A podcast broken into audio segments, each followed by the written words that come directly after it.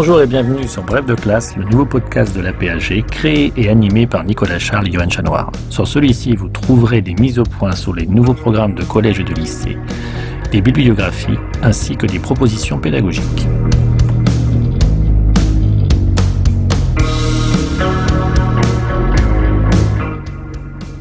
Bref de classe, une émission en deux parties. Tout d'abord, une présentation par un spécialiste des grands enjeux du thème au programme, puis ensuite un personnage et un document représentatif de la période. Document que l'on peut télécharger sur aphg.fr et le réutiliser en classe.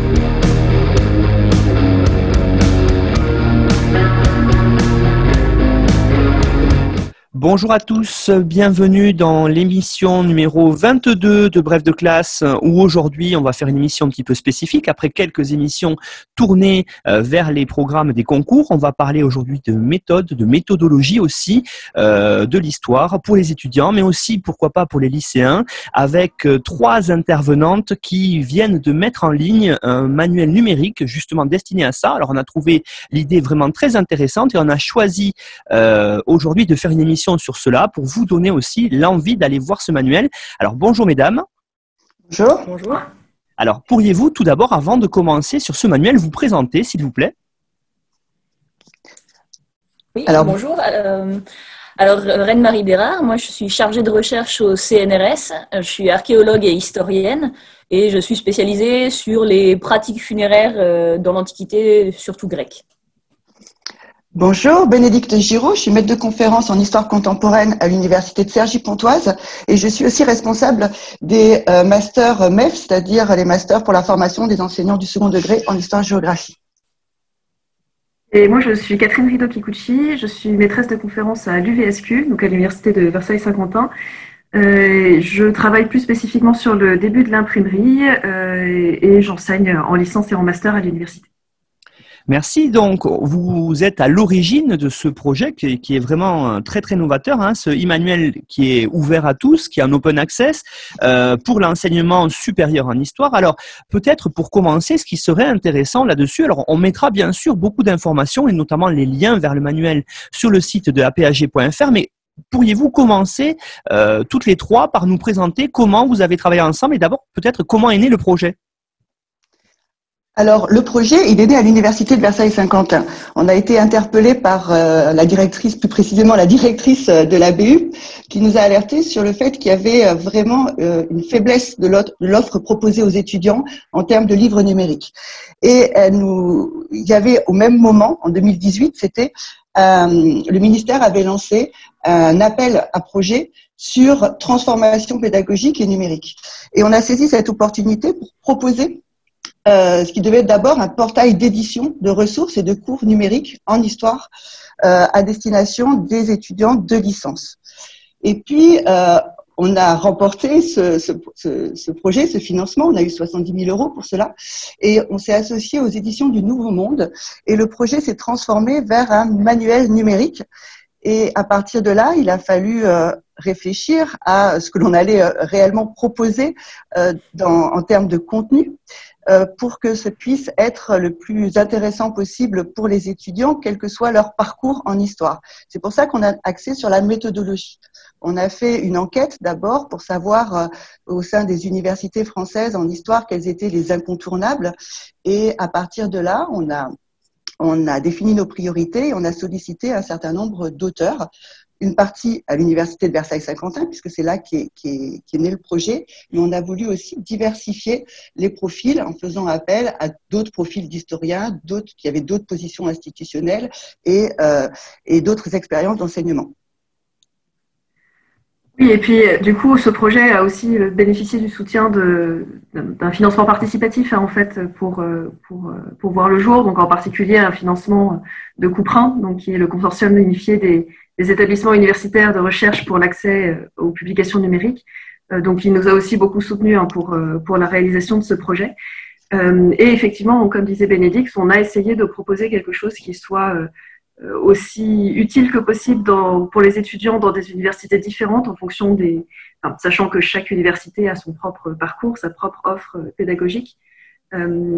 et en fonction de ça, on a essayé de réunir un panel d'auteurs en partie à l'UVSQ et, en partie d'ailleurs, avec comme un certain nombre de, prérequis, on va dire, à savoir qu'en particulier, on, tenait à ce que ce soit paritaire, qu'il y ait une, une, égalité entre les auteurs et les autrices.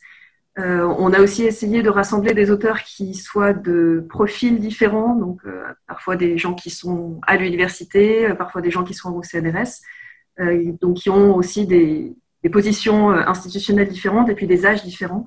Euh, on a à la fois des personnes très installées, euh, très reconnues dans, le champ universitaire et des jeunes chercheurs qui, soit qui viennent d'avoir leur poste, soit qui, n'ont pas encore de poste fixe. Et il faut dire que les auteurs qu'on a contactés ont, ont, tous réagi avec énormément d'enthousiasme, ce qui là aussi a fait plaisir et qui a permis de vraiment bien travailler avec eux, en particulier parce qu'ils ont été assez séduits à la fois par le, le projet pédagogique, euh, mais aussi par l'aspect ouvert euh, du manuel euh, que vous soulignez hein, tout à l'heure en introduction.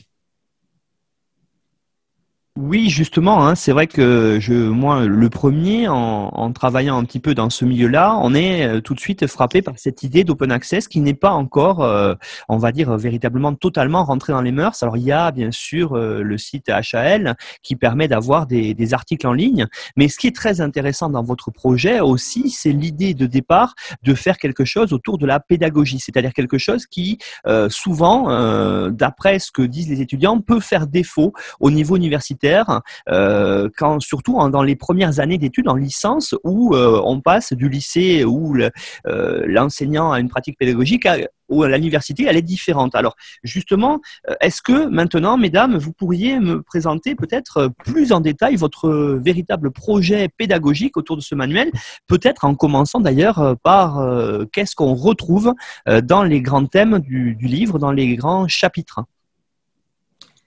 Oui, euh, alors peut-être l'idée vraiment de ce manuel, c'était de proposer non pas un manuel factuel, non pas un bloc de connaissances euh, à avaler et digérer par l'étudiant et à apprendre par cœur, mais vraiment plutôt d'essayer de présenter l'histoire comme, euh, comme une discipline, comme une opération de connaissances scientifiques, et du coup de donner aux étudiants accès à un ensemble de méthodes et à un ensemble d'outils, de concepts, de débats qui permettent de comprendre comment travaille l'historien et, comment travaille l'historien euh, du supérieur par rapport à, par rapport à l'histoire scolaire qu'il a pratiquée jusque-là.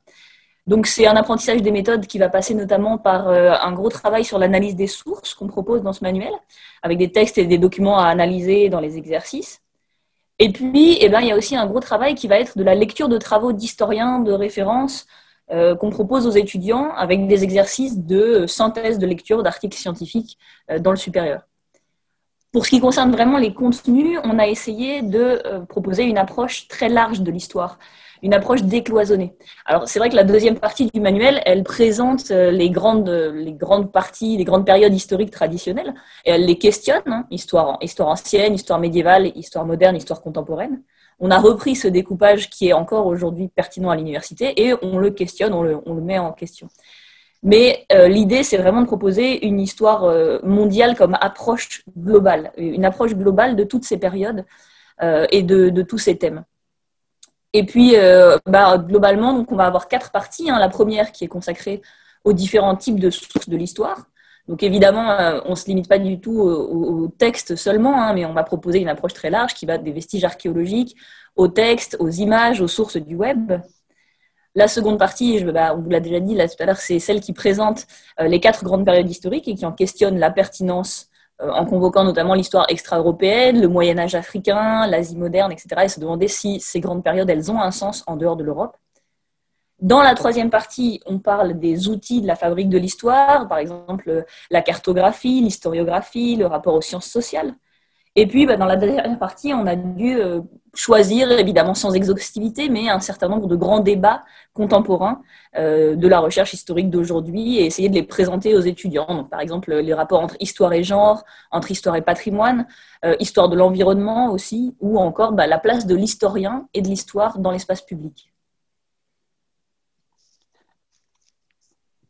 Alors pédagogiquement, on a aussi ce, qui est, ce, qui est, qui a été euh, un exercice très intéressant pour nous et qui, euh, et qui, euh, et qui nourrit cette, cette visée méthodologique, c'est que la plupart des ressources que nous proposons sont accompagnées de questions, d'exercices. C'est-à-dire que pour guider l'étudiant euh, dans l'exploitation des, ressources, il y a des, euh, des exercices qui, qui parce que c'est numérique et parce que ça, permet d'être après envoyé au professeur pour être corrigé ou de s'entraîner euh, personnellement. Et puis, il y a aussi des, méthodologiquement des conseils très concrets qui sont donnés alors ça peut aller euh, dans le chapitre, par exemple, sur euh, qualitatif et quantitatif, comment construire une base de données. Ça peut euh, aussi être comment analyser, alors analyser les différents types de sources, hein, analyser, analyser une image, analyser un, texte, un texte ancien. Il y a des encadrés sur la paléographie. Il y a un certain nombre comme ça de d'exercices méthodologiques très concrets. Oui, ces exercices, ils nous ont semblé vraiment très importants en fait, parce que c'est ce qui permet euh, au maximum. le, but en fait de tout ça était de permettre aux étudiants d'avoir une approche active de l'histoire, euh, comme euh, Reine-Marie le disait tout à l'heure, hein, de pas simplement ingurgiter des connaissances, mais vraiment de comprendre comment est-ce que l'histoire se fait, comment est-ce que on passe des sources et donc quelles sont ces sources. comment est-ce qu'on passe de ces sources à un questionnement historien avec des concepts, comment on manipule ces concepts, et donc, ces, ces, exercices sont là pour ça. Euh, pour euh, donner quelques exemples, on a des exercices. Donc, alors, Bénédicte parlait de, la paléographie. On a également des exercices qui permettent d'initier les étudiants aux analyses d'images, images, pardon, aux analyses de sources primaires. et ensuite, on a des exercices qui permettent aux étudiants de lire des articles importants par exemple, euh, je pense à un exercice sur, euh, qui permet de lire des articles sur les, révoltes euh, frumentaires dans, l'Ancien Régime et d'essayer de questionner la portée politique en fait de ces révoltes dans l'Ancien Régime. Donc tout ça, en fait, essaye d'articuler et de conduire les étudiants à une approche vraiment réflexive, vraiment active dans l'apprentissage de l'histoire, qui n'est pas juste un stock de connaissances, mais qui est vraiment une méthode critique d'analyse des sources et de réflexion conceptuelle. Alors, ce qui est très intéressant dans ce que vous venez de dire, justement, bien sûr, euh, au-delà de la méthode aussi, c'est votre approche euh, au niveau euh, de la façon de faire de l'histoire. C'est-à-dire que vous, vous, êtes vraiment dans cette idée de faire quelque chose de très décloisonné, qui ne se centre pas, comme on a peut-être tendance à le faire, hein, sur une tradition occidentale, mais qui va faire un pas de côté pour aller voir ailleurs. Alors, peut-être pourriez-vous présenter cette, ce choix, qui est un choix aussi très en rapport avec l'historiographie actuelle.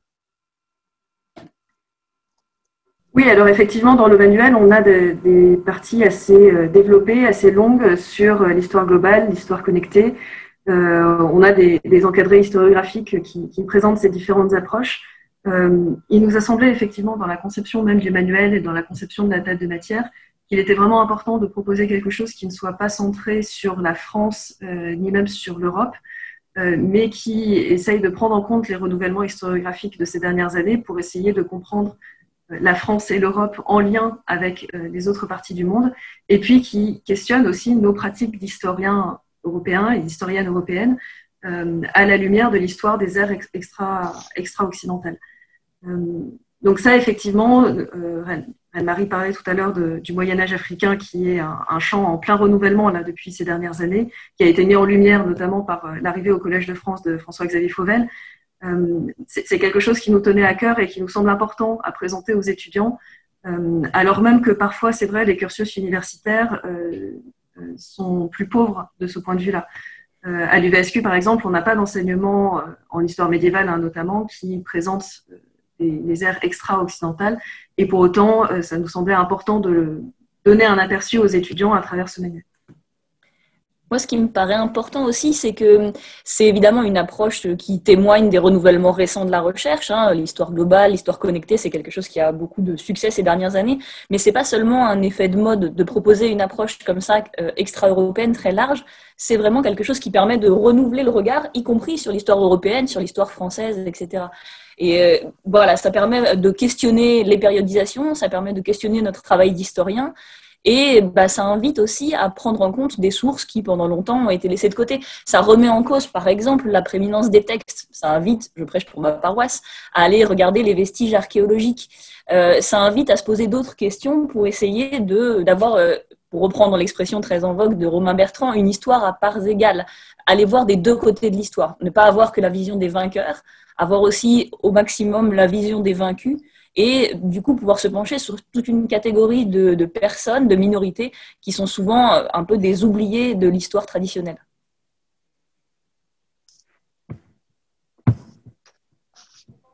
Alors, effectivement, euh, ce, cette méthode-là de travail, euh, comme vous l'avez rappelé, avec notamment tous les travaux récents hein, de Romain Bertrand, mais aussi de Pierre Singaravellou, par exemple, vous avez rappelé aussi les travaux de François-Xavier Fauvel sur l'Afrique, nous invite euh, véritablement à voir le monde, j'allais dire, les, les, travaux aussi universitaires autrement. Alors justement, j'aurais aimé maintenant, mesdames, que vous nous disiez comment, dans votre manuel, vous qui l'avez dirigé, vous avez fait le choix de certaines sources Comment vous avez aussi essayé d'inscrire euh, vos travaux dans les débats euh, contemporains? Alors, en ce qui concerne le, choix des sources, euh, chaque auteur, hein, évidemment, et chaque autrice a choisi les sources qu'il a présentées dans, son, chapitre.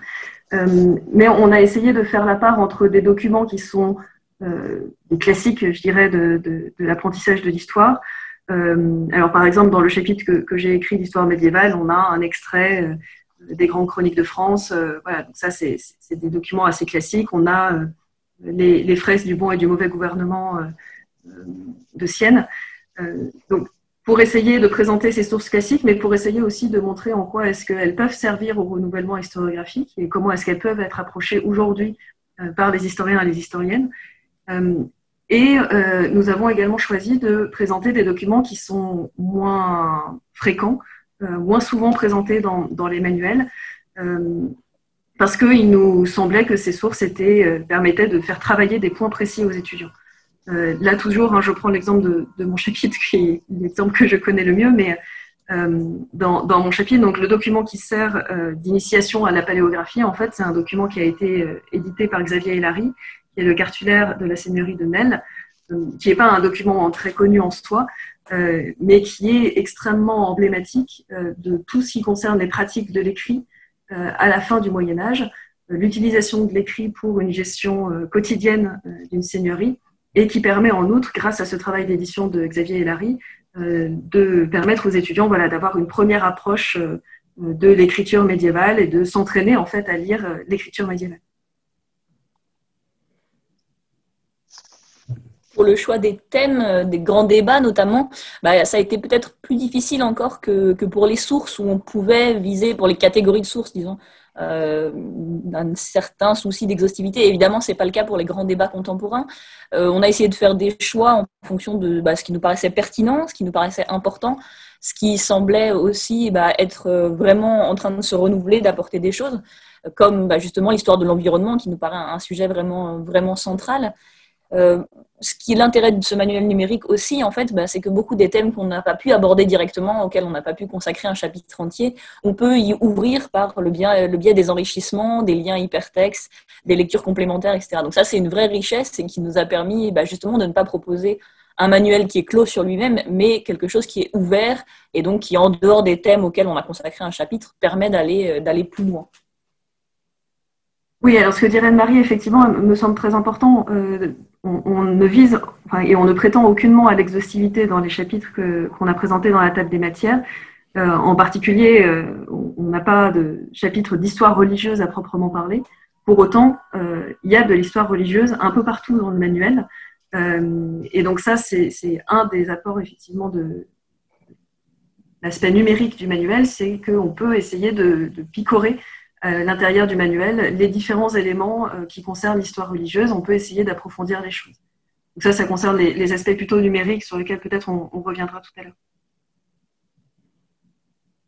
Oui, effectivement, hein, c'est vrai que cette idée euh, de manuel numérique, euh, pour nous historiens, souvent, on n'est pas encore tout à fait habitué, c'est pas encore tout à fait rentré dans les mœurs. Il y a quand même une vraie culture euh, du papier là-dessus. Alors là, vous avez fait un choix qui n'est pas celui habituel de dire tiens, on peut peut-être décliner un, ouvrage avec une version numérique ou téléchargeable en PDF. Là, c'est pas du tout ce choix-là. Alors j'aimerais maintenant que vous expliquiez justement pourquoi ce choix du numérique et ce choix du numérique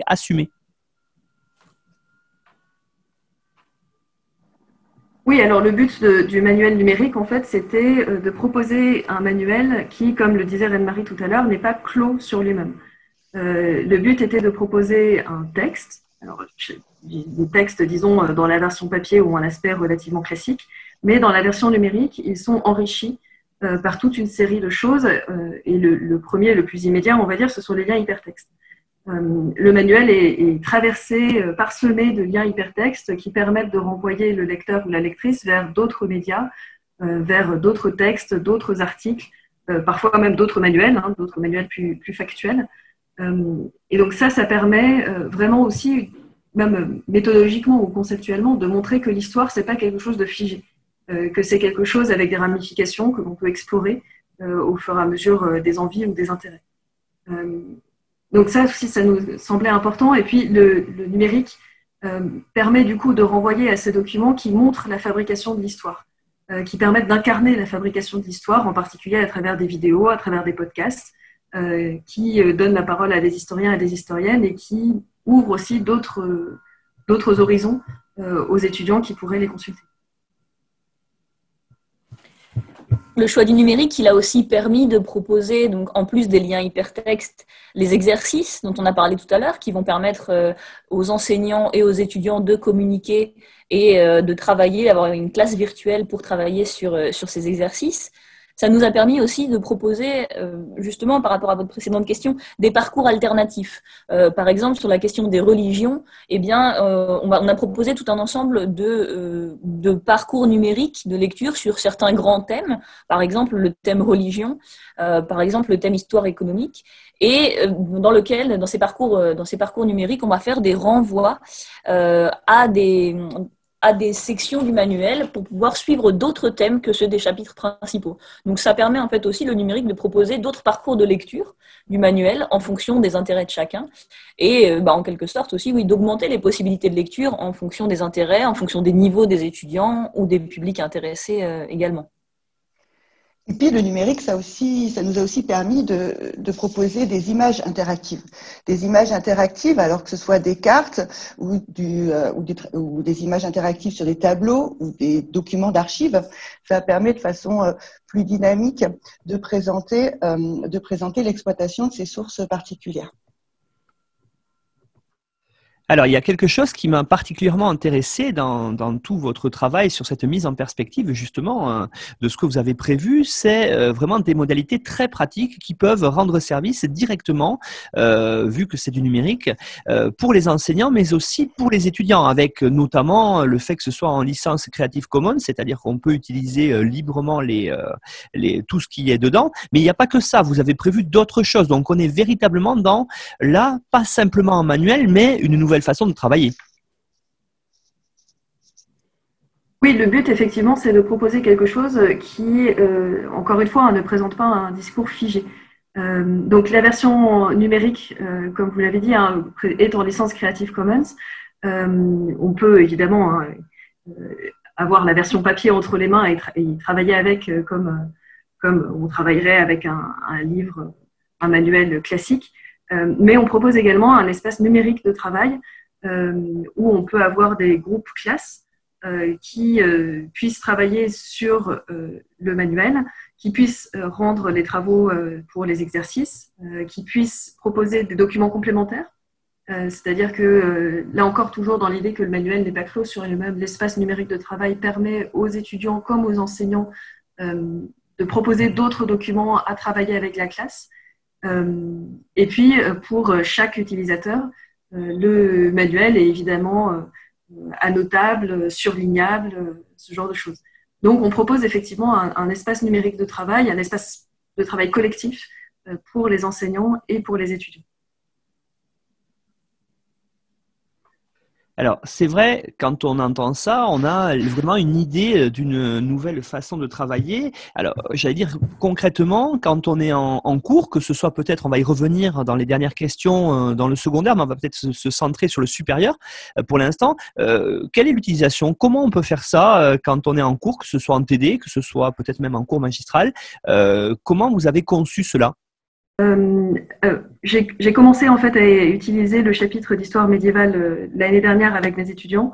avec beaucoup de succès, hein, je dois dire, et ils se sont, ils se sont prêtés au jeu avec, avec beaucoup de, de, de facilité.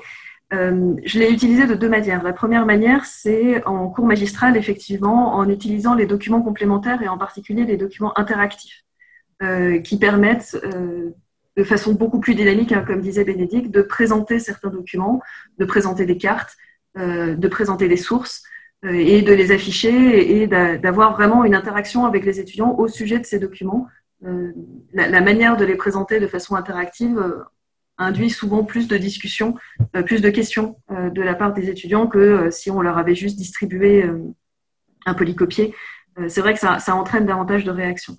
La deuxième manière, c'est de travailler à partir des exercices, en particulier en utilisant les exercices soit pour préparer en amont des séances, pour leur faire lire une source et les faire réfléchir à partir des questions proposées dans l'exercice sur ces sources, ou en approfondissement, euh, en leur demandant d'aller regarder telle ou telle euh, partie du manuel avec les liens euh, hypertextes, d'aller lire tel ou tel article qui est cité dans le manuel et d'en faire une synthèse. Là aussi, dans beaucoup des exercices hein, proposent de faire une synthèse de certains débats historiographiques. donc voilà, c'est pour l'instant principalement les utilisations que j'ai eues l'année dernière avec les étudiants. Oui, alors pour compléter, en, TD, pour ma part, puisque l'on est en, en demi, demi effectif pour, l'instant avec les étudiants, c'est vrai que j'utilise aussi, comme, Catherine, dans une forme de pédagogie inversée, c'est-à-dire que euh, je prends comme point de départ l'Immanuel avec euh, un travail de préparation de la part des étudiants. Il y a le texte principal qui permet de donner des grands repères et après des exercices. Par exemple, moi j'utilise beaucoup les exercices euh, qui sont qu'on a appelé rendre compte d'un débat scientifique.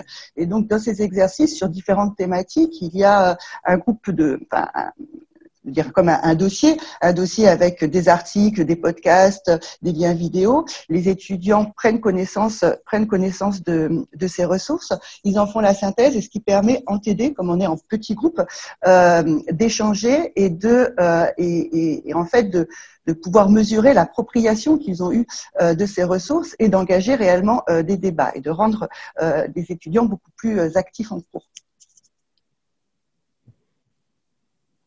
Et puis peut-être aussi dernier point, euh, alors là du coup qui est pas forcément dirigé par les, par les enseignants ou les enseignantes, euh, mais qui permet l'appropriation et le travail euh, des étudiants. on a pensé un certain nombre de parcours qui permettent une mise en activité autonome, on va dire, des étudiants à partir de, ce manuel. on a évoqué tout à l'heure les, parcours thématiques. donc là, en fonction des, des intérêts hein, de chacun, des intérêts des étudiants. On a proposé un certain nombre de thèmes euh, qui traversent l'intégralité du manuel. Euh, et puis, on a proposé également un questionnaire d'auto-évaluation euh, qui permet une lecture guidée du manuel en fonction du niveau des étudiants. avec un certain nombre de questions, par exemple, sur les périodisations, sur les concepts historiques, sur les sources utilisées et qui renvoient à chaque fois à certaines parties du manuel. Euh, ça permet euh, pour les étudiants et ensuite évidemment pour les enseignants euh, d'essayer de guider la lecture si on est en terminale et qu'on a envie de s'intéresser un petit peu à ce que, ce que sont les études d'histoire, ou si on est au contraire à la fin de la licence et qu'on on, s'intéresse déjà au, au, master et au travail de recherche, ça permet d'avoir un peu un gradient sur la lecture du manuel. Alors, vous nous avez parlé hein, de classe inversée, vous avez parlé d'auto-évaluation, peut-être des mots qui, qui, qui, sonnent un petit peu de façon euh, peut-être nouvelle hein, pour l'université. Euh, moi, ça me fait de suite penser à votre méthode de travail, à quelque chose qui est applicable pour le secondaire. Alors, vous y avez pensé Comment peut-être, on, pour des, que ce soit des professeurs de lycée, que ce soit des élèves euh, de lycée, de spécialité d'ailleurs ou pas, comment est-ce qu'on peut s'approprier ce manuel?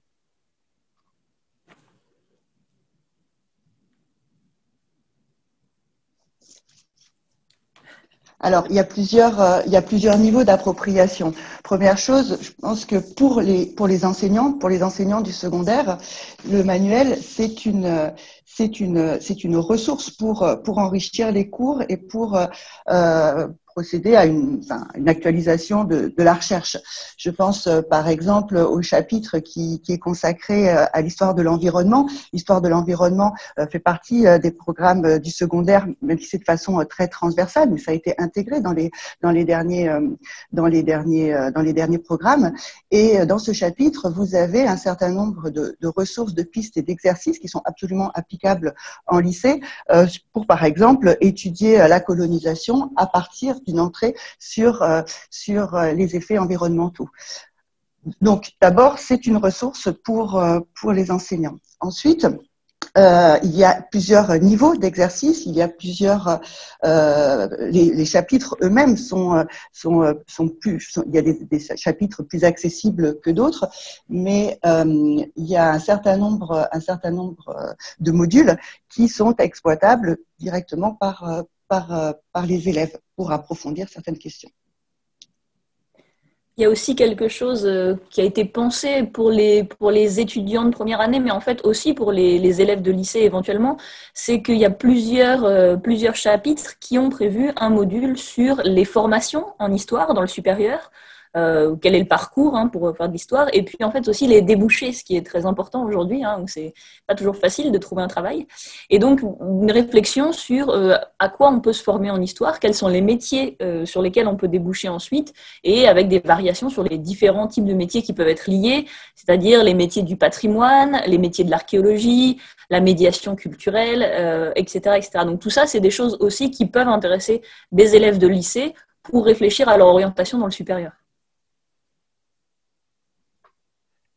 Effectivement, euh, aujourd'hui, dans le cadre euh, de, parcours compliqué, j'allais dire, vous l'avez employé le mot avec Parcoursup, hein, vous avez pensé à cette idée-là justement de définir qu'est-ce qu'on peut faire parce que souvent c'est des questionnements d'élèves euh, pour savoir j'aime bien l'histoire mais je ne sais pas ce que je veux faire après et je trouve là-dessus que votre manuel est intéressant tout comme il est intéressant, vous l'avez dit, parce qu'on peut y retrouver des ressources qui permettent aux enseignants d'aller plus loin euh, dans leurs cours de, lycée, voire même pourquoi pas même de, de collège hein, pour se mettre à niveau. Et mais par contre, c'est vrai, vous l'avez dit, au niveau des élèves, c'est plutôt du niveau bien sûr lycée, voire plutôt en lycée des élèves qui seraient en spécialité, mais ça permet de répondre et de développer euh, un certain questionnement là-dessus. Alors, j'aurais peut-être une dernière question à vous poser à toutes les trois. Euh, vous avez dit, c'est un manuel qui est interactif, c'est un manuel qui est évolutif. Qu'est-ce que maintenant vous pensez faire autour de ce manuel? Vous pensez continuer à le développer? Ou est-ce qu'il y aura une autre version? Comment ça va se passer?